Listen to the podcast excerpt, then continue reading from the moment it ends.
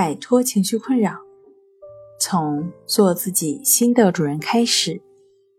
大家好，欢迎来到重塑心灵，我是主播心理咨询师刘星。今天要分享的作品是：强迫症的治疗为什么不主张克制症状呢？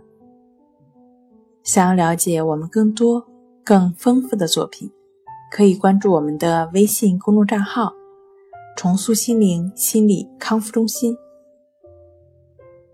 强迫症状一旦发作起来，克制就很困难了，很有可能越克制越深陷其中。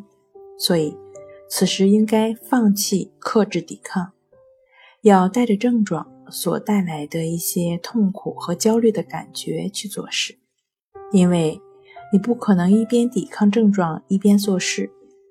强迫症病友的情况各不相同，不论是症状、性格还是环境，所以对强迫症状能克制就克制，不能克制就放弃。如果你有克制成功的经验，可以继续采用，这将给自己增加信心。这里关键的是克制，而不是焦虑，因为你已经做好了克制失败和症状反复的充分准备。克制也好，放弃也好，因人、因地、因症状而异，这也是一种自然。不拘泥于某种疗法，更不拘泥于某种疗法中的某些词句，只要合理的、适合的，都可以去尝试。比如抑制法。好了，今天就跟大家分享到这儿。这里是我们的重塑心灵。